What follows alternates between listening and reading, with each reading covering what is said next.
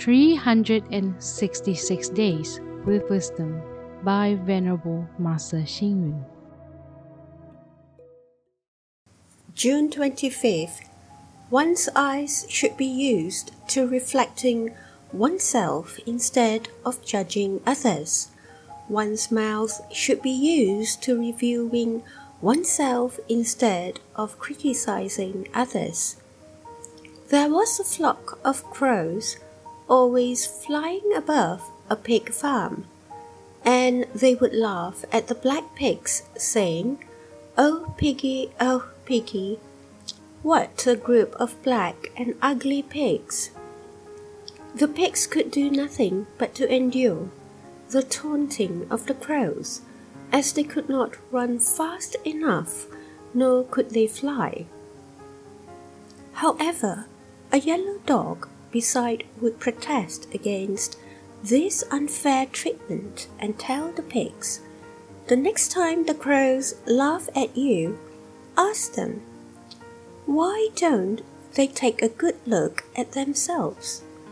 This story illustrates that often a person sees only the shortcomings of others but not their own. At the present, there are more than a hundred independent countries around the world. Among them, some are developed countries, some are developing countries, and some are undeveloped countries.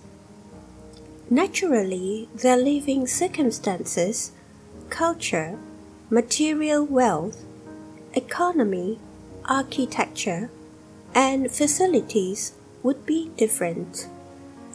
There are some developed and developing countries that ridicule the people of the undeveloped countries, considering them to be uncivilized, foolish, and lowly. Didn't we also progress from barbarianism to civilization at one time? Can we claim that our current achievements belong to us inherently. In the past, Confucianism has always wanted us to self reflect, and like Buddhism, has always warned us to repent and reflect on ourselves. A kind hearted person sees everything as good and beautiful. Therefore, it is not the pigs or the crows that are black. It is because we also have a black heart. Read, reflect, and act. Every civilization has progressed from primitive stages.